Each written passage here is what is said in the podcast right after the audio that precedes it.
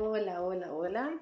Estamos aquí en el lado oscuro de la maternidad. Esto es Luke, soy tu madre y estamos en el episodio número 2.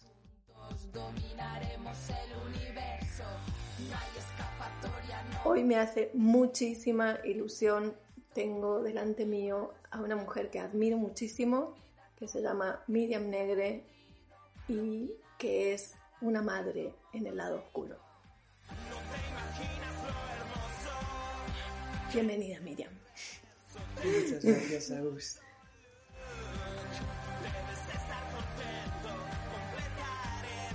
Vamos a empezar diciendo cómo es tu lado oscuro. Bueno, mi lado oscuro es. em, es denso. Es, es un lado oscuro que. que empezó oscuro en el sentido de que yo nunca quise ser madre. Yo siempre me había considerado una mujer rebelde, yo no quería casarme, no quería tener hijos, todo lo convencional que nos habían inculcado a las niñas y adolescentes en nuestra época era eso, ¿no? Y yo no quería saber nada, nada, nada. Y bueno, la vida me llevó por otro camino y, y después de tener un primer aborto voluntario, por ese no querer ser madre, me volví a quedar embarazada y ahí fue como, bueno, pues me tocará este camino, ¿no? Entonces para mí eh, ha sido una exploración muy profunda de ese lado oscuro de la maternidad a lo largo ya de 21 años. Hay que decir que eres madre de dos leyes. Sí, Una que ya tiene 22, 21. 21 y otra que tiene 6. Ajá. O sea que tienes ahí como dos espectros, o sea, un espectro amplio de, de un rodaje. Eh, Bueno, sí, no, no sé si rodaje, porque algo, algo se quedó ahí en el camino que me tocó repetir curso y volverme a quedar embarazada cuando ya estaba soñando con el momento en que la mayor cumpliera 18 años y yo pudiera ser libre de nuevo. Así que, bueno, y la segunda vino con 42 años. O cuan- 41, 42, así que... Sí, el tema de la maternidad para mí ha sido y está siendo el, el gran viaje al- a las profundidades. ¿Y quién eres más allá de ser madre? Porque en realidad cuando hablamos de, o sea, bueno, esto ya lo expliqué en el, en el episodio 1, ahora te lo vuelvo a explicar porque todavía no, no lo has escuchado. Cuando estamos grabando esto todavía no ha salido a la luz eh, el podcast, pero la intención es un poco como hacer estas reflexiones o tener esta charla también por suponiendo de que en algún, algún día nuestros looks y nuestras leyes escucharán de, de nuestra voz estas mujeres que somos más allá de su mirada, más allá de, de lo que ellos ven. yo, yo soy, a pesar de, o gracias a Sí, ser la madre de Luke. sí. Bueno, eso para mí, yo se lo he tenido muy claro, ¿eh? Desde que la mayor era chiquitina. Yo, incluso cuando decidí ser madre, eh, quizás para sobrellevarlo desde otro lugar que no fuera el que me habían metido ahí hasta la médula con no sé con qué. Me habían apretado ahí para que me creyera, eh, fue el, entender que la maternidad para mí era un acompañamiento, es decir, yo, eh, un espíritu que se encarga, que se encarna en un cuerpo, me escoge a mí para acompañarle en los años en que es más vulnerable hasta que es adulto o adulta y yo le acompaño y yo le sostengo. Entonces yo nunca me he visto como una madre convencional y nunca me he creído el rol de madre convencional y no he sido una madre convencional. Y por eso estás aquí. Entonces, no sé, y, siempre no he ocultado a, a, mi hija, sobre todo la mayor, porque la pequeña es aún pequeña, pero la mayor, yo siempre he luchado por mi espacio, siempre he luchado por tener mi tiempo para poder expresar mi creatividad, para poder eh, profundizar en, mi ser, en mi espíritu, en quién soy. O sea, yo eso lo he mostrado de manera muy transparente. O sea, mi hija sabe quién soy más allá de, madre. Lo que quizás no sabe es el curro que me he metido yo a nivel silencioso para poderlo sobrellevar, porque ha habido muchos momentos de decir, vaya puta mierda. Sí. Sí, y creo que nos pasa a muchas eso de encontrarnos muchas veces en el lado oscuro. O sea, este lado oscuro es el de mierda. Soy madre y no puedo disociarme de esto que ocupa mucho espacio y que socialmente es silencioso. Sí. Porque algo que hemos hablado y que seguiremos hablando aquí es que tenemos poquísimos referentes de lo que es ser madre. Sí. O sea, de que nuestras madres, y ya en el primer episodio hice como un descargo, ¿no? De que ahora con todo esto de, que se nos pide a nosotras ser de una determinada manera o hacerlo súper bien, de ser como superwoman, mm. y sin embargo no tenemos referentes. Nuestras madres lo han hecho de la manera que han sabido hacerlo en su momento y, y nunca eh, es, no es mi intención poner a parir a las madres, mm. eh, o sea, las, ya las gran madres, sino, sino decir, bueno, nosotras en este contexto, en este mundo que ahora está yendo a una velocidad súper rápida, mm. no tenemos referentes para sostenernos y hay muchas cosas que quedan en silencio y, y, que, que, y que terminan siendo como anécdotas que nos suceden, pero que que al final hay cosas que, quedan en silencio porque nadie te dice, eh, más allá de la foto bonita, ¿no? De la mujer embarazada y, todo lo esplendoroso que es la maternidad a nivel publicitario y a nivel social, nadie te dice que podrías llegar a tener depresión, que el parto puede llegar a ser una experiencia transformadora, un rito de paso brutal en el que nace un ser, pero también nace una mujer, ¿no? que, que se va construyendo en base a lo, que, a lo que fue aprendido y que además quiere hacerlo mejor. ¿no? Tiene como esa cosa de, tengo que ser buena mujer, tengo que ser buena madre, tengo que hacerlo bien. Bueno, y tengo que, que no cometer los errores que creo que mi madre cometió conmigo. Sí. ¿no? Que siempre estamos ahí como, no, yo no quiero ser como mi madre en esto, yo no quiero ser como mi madre en lo otro. Y es como, bueno, a ver, o sea, es que tú no eres tu madre. Y aún así nos hemos encontrado todas diciendo las frases de nuestra madre. Ya te digo. ¿Qué, ¿Tú tienes alguna frase así de tu madre que te has escuchado decir por tu boca? Mm, ahora no me acuerdo.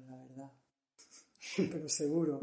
Sí, porque alguna vez mi hija me ha dicho, ah, esto lo dice la abuela, no sé qué. Yo, ay, por favor, si me voy a decirlo otra vez, dímelo, no quiero ser como ella, ¿no? Como entras como en el pánico y también hay como todo ese rollo. Yo creo que, no sé, como para mí la, palabra madre, que es en latín es mater y es materia, es como, es la materia en la que ¿no? Es la materia del mundo, es, lo que sostiene el mundo. Y entonces, como que inconscientemente sentimos ya de salida una carga tan fuerte, ¿no? Y la gran madre tierra, y la madre, y la madre, y la madre. Entonces es como, ¡ah! tenemos que llenar todas esas expectativas porque, ¿no? Porque eso es lo que se nos pide. Y a mí eso es lo que me aterraba siempre. De, quizás por mi historia personal también, de que yo soy adoptada, entonces yo ya tenía una película con mi madre, con el rechazo, con todo eso. Entonces yo ejercía ese mismo rechazo hacia la maternidad. Mm. Porque A mí era, para mí era como, no, no, ni de coña. Esto no va conmigo. Yo tengo una herida ahí y no quiero... Entonces, claro, también cada madre o cada mujer que se convierte en madre o cada mujer que desea ser madre o no serlo tiene sus motivos, ¿no? Yo nunca entendía como mis amigas, el propósito de mis amigas en la vida era, yo qué sé, pues tener una pareja y tener hijos. Yo, para mí eso me sonaba chino. Era como, ¿para qué? O sea, ¿para qué te vas a liar en eso? Con todo lo que hay por descubrir en el mundo, ¿no? Claro, luego me he dado cuenta de que todo el viaje de la maternidad es alucinante. Claro que tiene ese lado oscuro del que no se habla y qué bueno que estamos aquí. Pero es, o sea, cuanta más luz y cuanto más increíble es el lado luminoso, más oscuridad hay. Es proporcional. Entonces, cuanto más maravillosa es la maternidad, más oscuridad hay.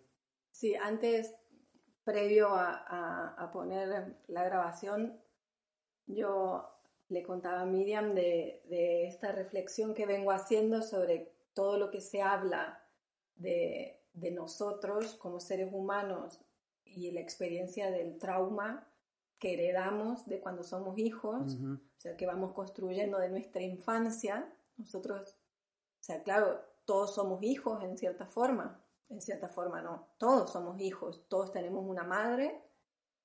Eh, tengamos buen rollo o, no, y, tú has tenido una madre en funciones que me consta de que ha, sido una gran madre y, y aún así se habla poco sobre el trauma constante al que estamos sometidas como madres. Totalmente. Y, y, yo eso lo puedo ver ahora mucho con, bueno, con historias que vivo, ¿no? Con mis hijas que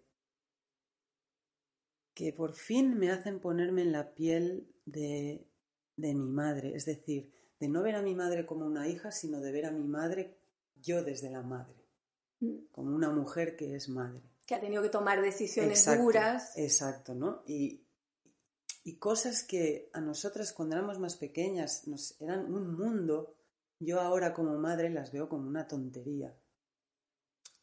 Con todo el respeto, pero me refiero que como que como hijas le hemos dado importancia a cosas que pueden haber hecho mucho daño a nuestras madres, porque ellas se lo han currado, igual que nos lo estamos currando nosotras, lo mejor que han sabido y han podido con las herramientas que han tenido. ¿no? Y, y yo creo que hay una gran tiranía que creo que en parte está causada por la religión del patriarcado, que es toda la mierda para la madre. O sea, la madre es el basurero, como es el amor incondicional, se lo va a tragar todo y va a aguantar carros y carretas. ¿no? Mm. Y el símil es la tierra, es la madre tierra, es lo mismo. Sí. Y nosotras, a tragar, a tragar, a tragar. Y luego mm, nos o sea, tenemos absolutamente todas las obligaciones de dar, dar, dar, dar, dar, dar y dar, y ninguno de los beneficios.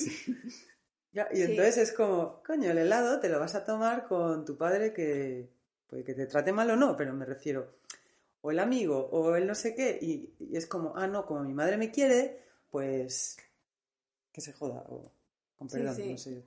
Sí, sí, se pueden ¿Cuántos tacos tenemos aquí?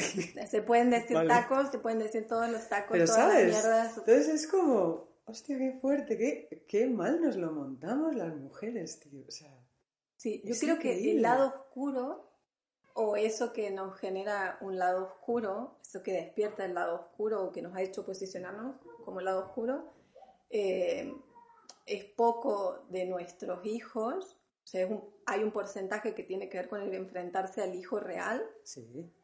O sea, a ese ser que escapa nuestra, nuestra idealización de, concepto de lo que va a ser un ser que sale de tu coño. Mm y tiene mucho que ver con lo que sucede fuera, o sea, con lo que sucede en la sociedad, en, cuando sales a la calle con un bebé o, cuando ya en el, en el mismo momento de parir, ¿no? Depende de cómo haya sido tu parto, ya de entrada ya te encuentras con alguien que te coloca o que despierta un lado oscuro.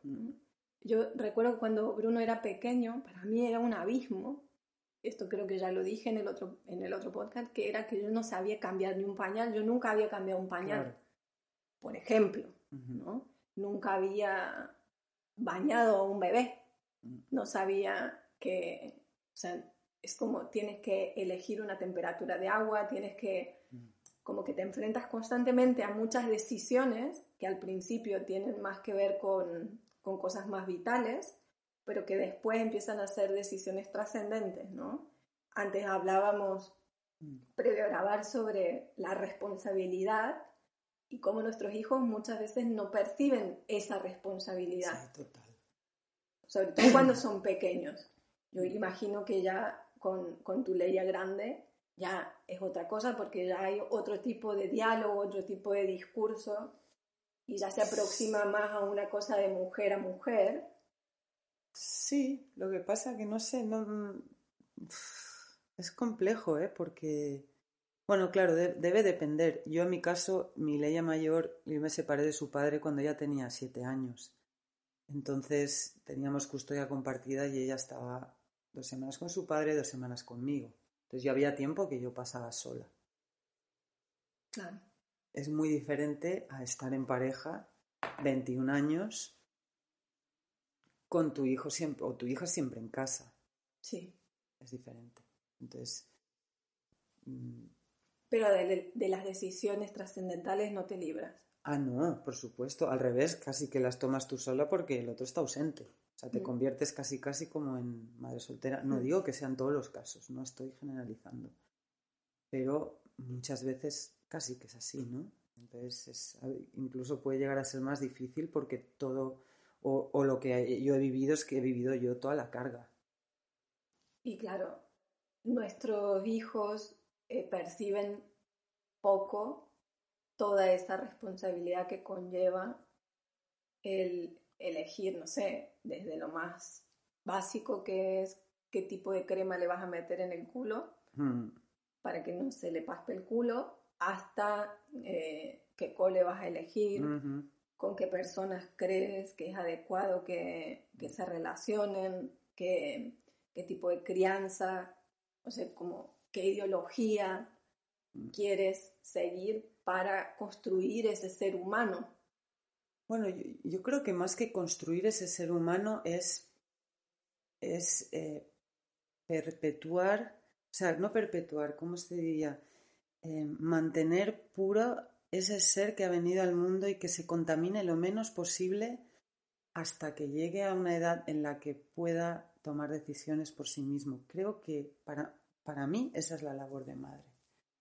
No, que, no construir, sino preservar, esa es la palabra.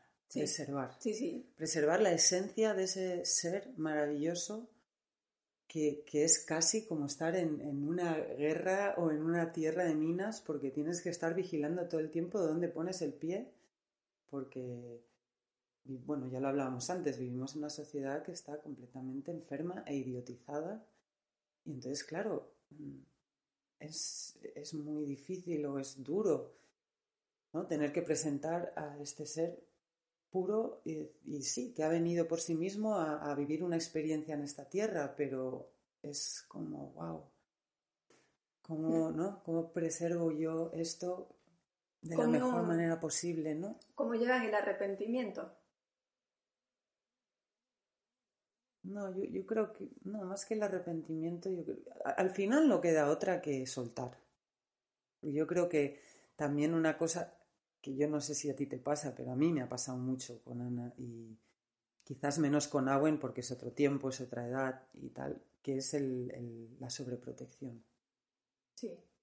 O sea, yo, mm, quizás yo por mis experiencias de vida que he sufrido y lo he pasado muy mal, como otras muchas personas, tiendo a la, he tendido a la sobreprotección para que ella no tenga que sufrir lo que he sufrido. Y creo que eso es un error, porque ella tendrá que sufrir lo que tenga que sufrir Evidentemente yo no le voy a poner la mano en el fuego para que sienta el dolor de quemarse. Ya lo hará ella si lo tiene que hacer, ¿me mm. entiendes? Pero, pero es eso, ¿no? Para mí más que el arrepentimiento siento esa esa sobreprotección que muchas veces les hace más mal que bien, porque luego se vuelve en tu contra y entonces te exigen cosas cuando no toca que tú dices, venga ya, o sea, ya tienes una edad, espabilate, ¿sabes? Sí. Pero bueno, eh, eh, ¿qué te esperabas? O sea, tú has sembrado eso y ahora es lo que estás recogiendo. Creo que, que de alguna manera, no sé, yo, yo a veces, quizás como no me identifico tanto con la madre, con el deseo de madre, de ser madre, lo miro más fríamente como me puedo separar y decir, a ver, o sea, tía, pues esto es lo que hay. No sé, porque para mí mm, mm, hay, muchas mujeres, creo, que sienten que el ser madre va a llenar un vacío que tienen o va a completar algo en ellas. Y son madres y se dan cuenta de que no, no solo no las ha completado y no les ha llenado el vacío, sino que les ha jodido la vida, pongamos vocacional o profesional, porque ellas querían ser lo que fuera y no pueden. No puedes totalmente. O sea, hasta que no, hasta que no tomas que eres otra persona, o, sea, que te transformas en otra persona. Claro, y hay que, hay que soltar por un lado o por otro, hay que soltar y hay que también relajarse, ¿no? Y, ser responsable, pero también con un poco de, bueno, me voy a cuidar yo también. ¿Y no te genera algo de culpa a veces cuando...? Sí, sí, pero me la curro. Porque es algo que nosotros queremos aquí que, que las mujeres que escuchan sepan que no son las las únicas que, que, experimentan la maternidad como algo culpógeno, ¿no? Sí. Hay, que Yo creo que hay mucha culpa en la maternidad. Cada una de las decisiones que, tomamos genera, eh, por un lado, una convicción de que estás haciendo lo que tú consideras que es adecuado, y por otro lado, una culpa sobre todo cuando las decisiones que tomas van en contra de, lo establecido. Hmm. ¿no? De decir, bueno, si todo el, no sé, si, está de moda eh, dar el biberón, dar el biberón, y entonces eh, ahora que está como muy de moda la lactancia, y yo, yo soy una defensora de la lactancia materna, pero también escucho a muchas mujeres que no sienten ese impulso y claro, y tienen que lidiar con la culpa de, ostras, yo no le estoy dando el pecho a mi hijo, o, o la culpa de las mujeres que, que, paren por cesárea por no haber tenido un parto eh, natural. O sea, ya de arrancamos como muy arriba, ¿no? Hmm. O sea, la maternidad tiene como un comienzo. tiene unos estándares y está tan estipulado que tenemos que ser de una determinada manera, que tenemos que permitir eh, también eh, abrazar la opinión de tanta gente. Bueno, bueno, y hemos de permitir que se nos invada constantemente, porque se nos está invadiendo. Es decir, ¿quién ha nacido sabiendo cómo ser madre? Nadie. Nadie. O sea, ni siquiera la primera mujer que parió un hijo en este mundo le, dieron el librito para leerse de instrucciones de cómo ser una buena madre. No existe. Entonces, ¿qué es ser una buena madre o no ser una buena madre? Eso es una paja como una casa. ¿Sabes? Es una paja. Entonces es como... Yo, por ejemplo, a mi hija mayor la vacuné por, bueno, porque en ese momento no era lo que me dijeron y yo hacía, ¿no? Y con esta dije, no, un momento. ¿Qué es esta vacuna? ¿De qué está hecha esta vacuna? ¿Qué lleva? ¿De dónde sale? Mm. ¿Cuál es la farmacéutica? ¿Quién se beneficia? No, no la voy a vacunar. Investigas un poco y ves que en Alemania les prohíben vacunar hasta antes de los tres años, porque les jode el sistema inmunológico.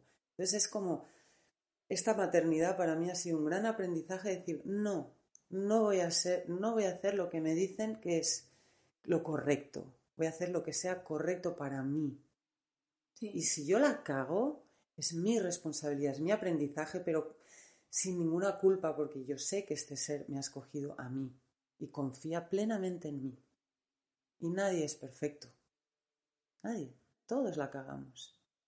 No todo el mundo lo reconoce, pero todos la cagamos. Sí, sí, todos la, todos la cagamos, todos cometemos malas decisiones, todos si pudiéramos hacer marcha atrás, tomaríamos otras decisiones. Si pudiéramos hacer marcha atrás, no sabríamos que embarazadas. Bueno, igual lo, hubiéramos pensado un poco más.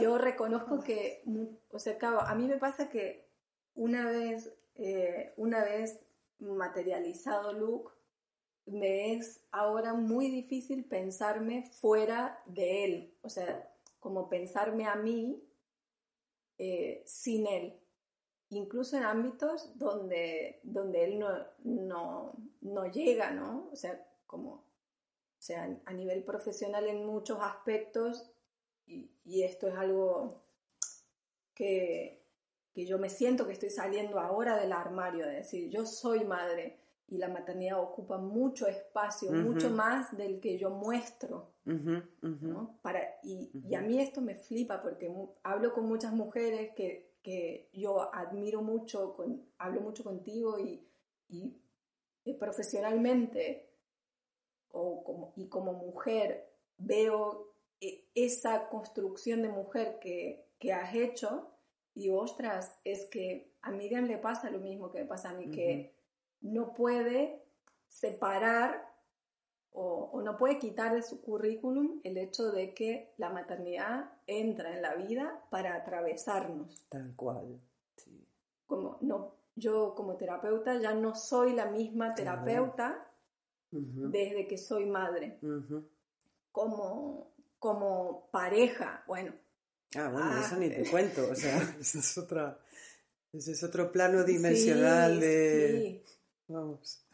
¿Cómo, cómo, es, cómo es tu Darth Vader? o sea, ¿cómo, cómo, ¿qué ha pasado en la pareja? Bueno, para, para nosotros, mm, bueno, ya no solamente en la pareja, sino en el lugar donde vivimos, que tú conoces. Cuando nos vinimos aquí, yo le decía sin de hostia, qué bueno que no vamos a ser padres porque yo aquí con un hijo me muero. Pam.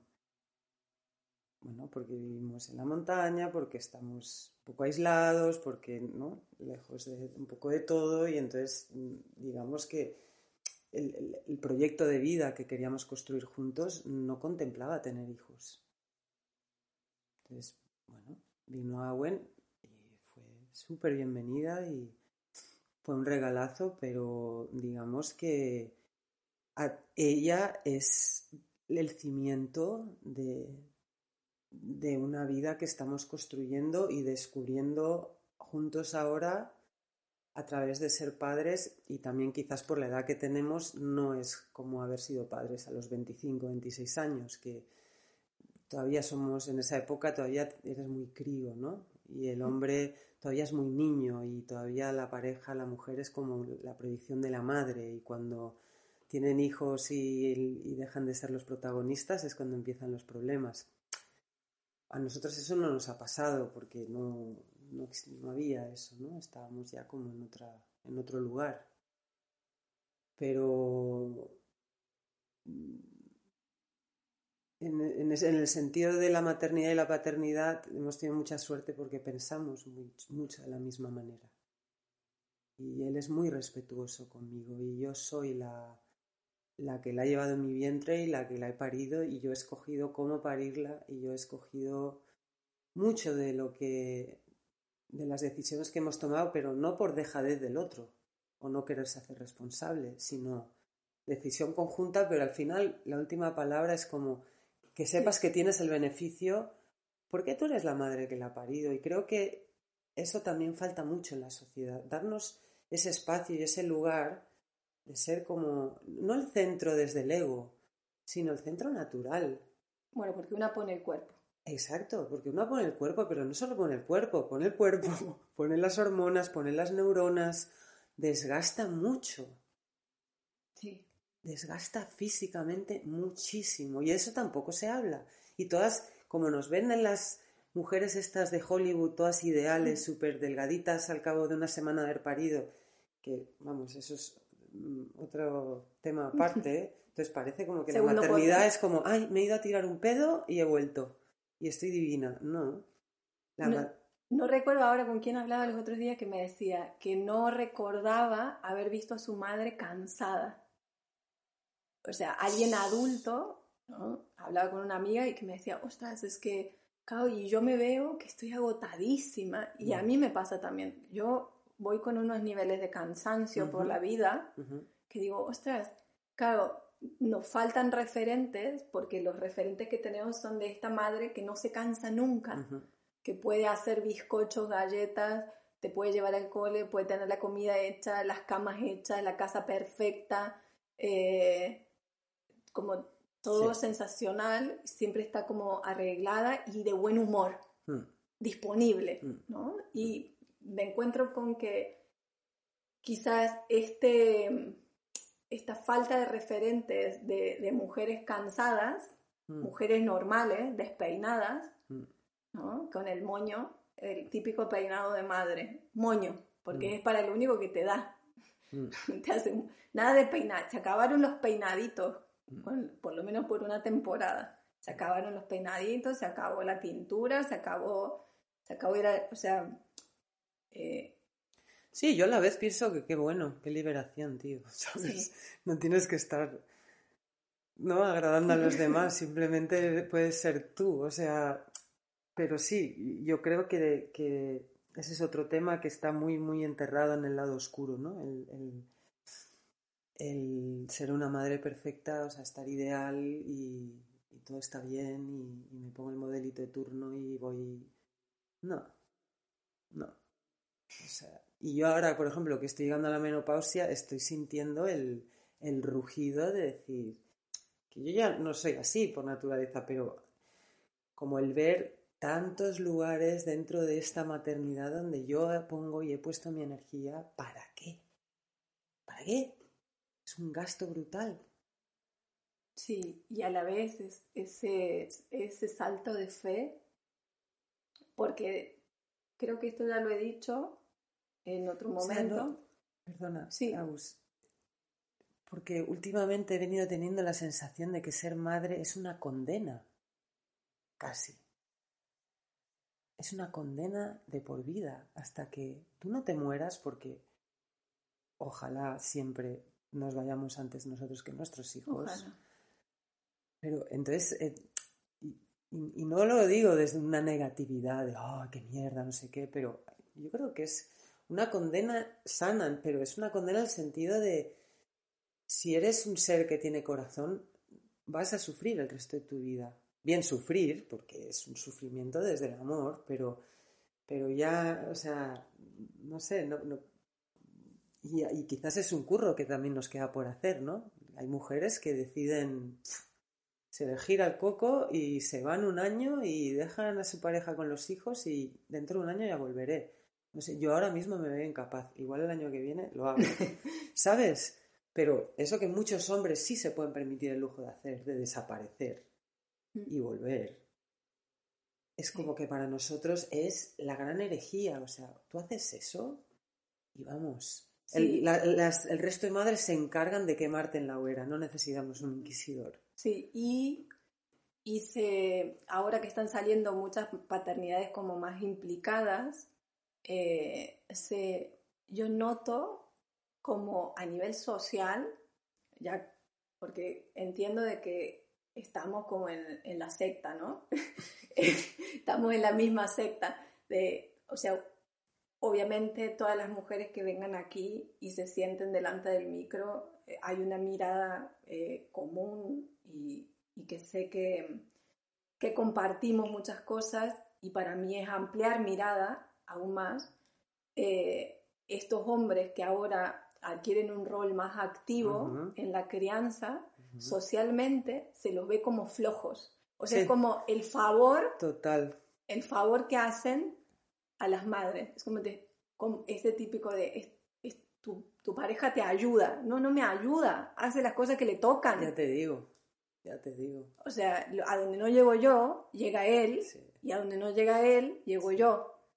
Sin embargo, eh, como que nos damos el lujo de, criticar incluso las cosas que nos parecen que están buenas. Mm. O sea, que un hombre participe activamente en la crianza, que, esté presente más allá de lo que en otras generaciones se pedía, porque es cierto que el rol de padre, o sea, ¿por qué estamos hablando con tanta contundencia acerca de la maternidad y por qué es tan importante visibilizar a la madre, porque es un arquetipo que es mucho más atávico, mucho más antiguo que el, de, el del padre. La madre siempre estuvo, la, la madre como esta, esta, este ser que sacaba a los hijos desde dentro, pero ancestralmente el padre como tal no existía. los, hijos se criaban en comunidad y si acaso el padre era más ese padrino, eh, el que apadrinaba, el que acompañaba a los niños, sobre todo a los varones, mm. a, aprender un oficio, a, incluir, o sea, salir a la sociedad y, y como rol de padre, o sea, de el, el que el, otro 50% de biológico y, y el otro 50% a nivel afectivo que sostiene, es algo nuevo, nuevo de, de, estos últimos siglos. Entonces, ahora también yo creo que ellos se enfrentan a, eh, a, a, tener que construirse como hombres generar un, un rol, un modelo nuevo eh, fuera del patriarcado de lo que es ser un hombre, tienen pocos referentes de lo que es ser un hombre más allá del estereotipo habitual, y claro, como padres, ostras, encima, eh, bueno, no sé, quizás un, un juicio positivo de, ay, qué bien que se implica, pero claro, están haciendo algo nuevo, están haciendo algo que otras generaciones no hacían esa implicancia tan fuerte, eh, esa, ese estar tan presente y aprender a sostenernos y también creo que genera más espacio para que nosotras podamos cuestionarnos. A mí me da la sensación de que las mujeres antes no, ni siquiera tenían espacio para cansarse, tampoco tenían espacio para cuestionarse muchas cosas. Y obviamente que la vida iba a otro ritmo. Bueno, no, o les llegaba yo creo que hasta hace una época las mujeres morían muy jóvenes, con lo cual ya no es que no tuvieran tiempo de cuestionarse, es que cuando hubiera llegado el tiempo se morían. Ya. Y cuando se ha alargado la, la, la, esperanza de vida, que las mujeres han podido llegar a experimentar lo que es la menopausia, antes no existía porque se morían cuando llegaba ese momento, cuando les llega ese tiempo y en el que los hijos se van de casa y ellas se encuentran otra vez de nuevo con la realidad de sí mismas mirándose al espejo después de 20 años, 30 años, depende, y, y, ¿no? y vuelven a descubrirse, ahí es donde pueden empezar a, a replantearse todo. Sí, para y, hay, y muchísimos divorcios ocurren en esa época. Yo, yo lo sé de que para mi madre fue toda una movida cuando yo me fui de casa. O sea, como encontrarse, y, y, eso que mi madre ha sido una madre bastante posmoderna, eh, encontrarse con ella, encontrarse con este, con este soy tu madre, ¿no? E, esa mujer que había más allá de ser mi madre, ¿no? Y como ya llevamos un rato, yo quería, y, que sé que podría estar como muchas horas hablando sobre esto, me, reconozco que es algo que me gusta mucho, eh, ¿qué te dirías a tu no madre, a tu yo, tu Miriam previa a ser madre? Sí. Si pudieras viajar en el tiempo. Sí. ¿Esta madre qué le diría? O sea, esta Miriam que no ha sido madre aún. Sí.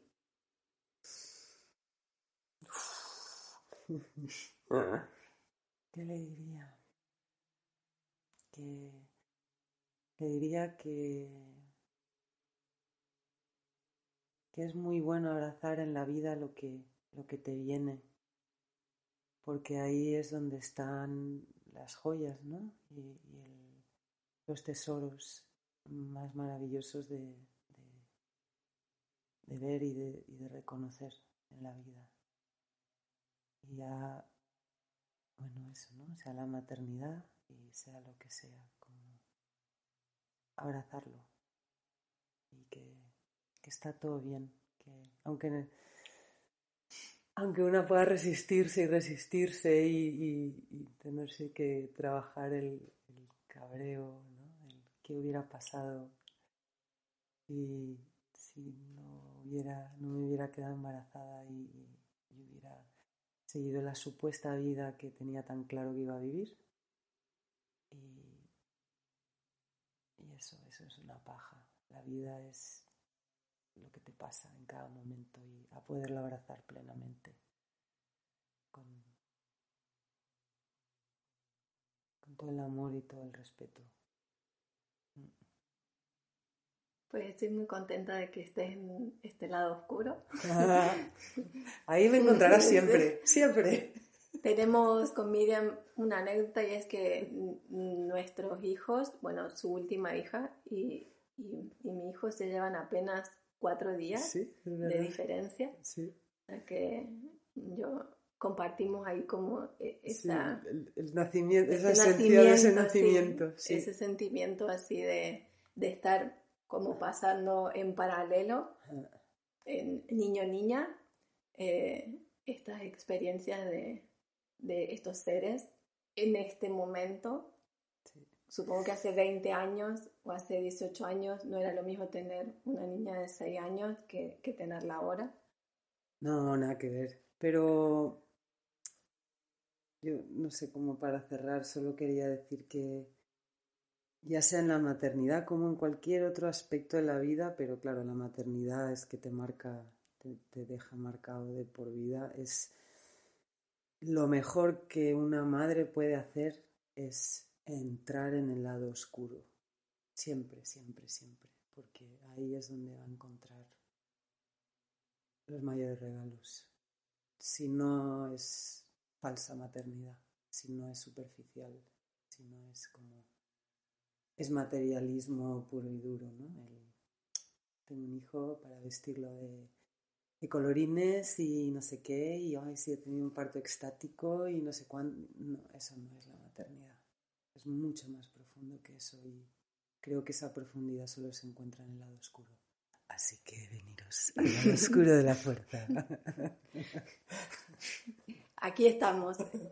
Y creo que cada día vamos a ser más las que vamos a salir del armario y vamos a decir, sí, yo soy una Dark Mother sí. y estoy orgullosa de serlo. Sí, totalmente. De, de, que a veces me sienta despeinada, cansada y que a veces sienta que la maternidad ha traído, ha traído una mirada que ha puesto patas arriba al mundo. Y, y y eso no quiere decir que amemos a nuestros hijos e hijas, vamos, más que nada en este mundo. Total, totalmente. Yo por mis hijas mato, zapato, lo que haga falta. Totalmente, sí. Que el lado oscuro es bonito, es Aunque no se vea nada, es bonito. Es bonito veniros al lado oscuro que vamos a montar una party. Eso. Pues esto ha sido mm. todo por hoy. Este ha sido el episodio número 2. Muchas gracias Miriam Negre por estar aquí conmigo. Espero que no sea la última vez, porque esta ha sido la primera, pero no la última. Mm, por, lo, por lo, menos aquí delante del micro sé que no va a ser la última vez de charlas sobre la maternidad y deciros de que estamos aquí y que podéis seguir el podcast. Estoy súper, súper, súper, súper, súper feliz de haber salido del armario. Esto es Luke, soy tu madre. Gracias por haber llegado hasta aquí escuchándonos. Gracias.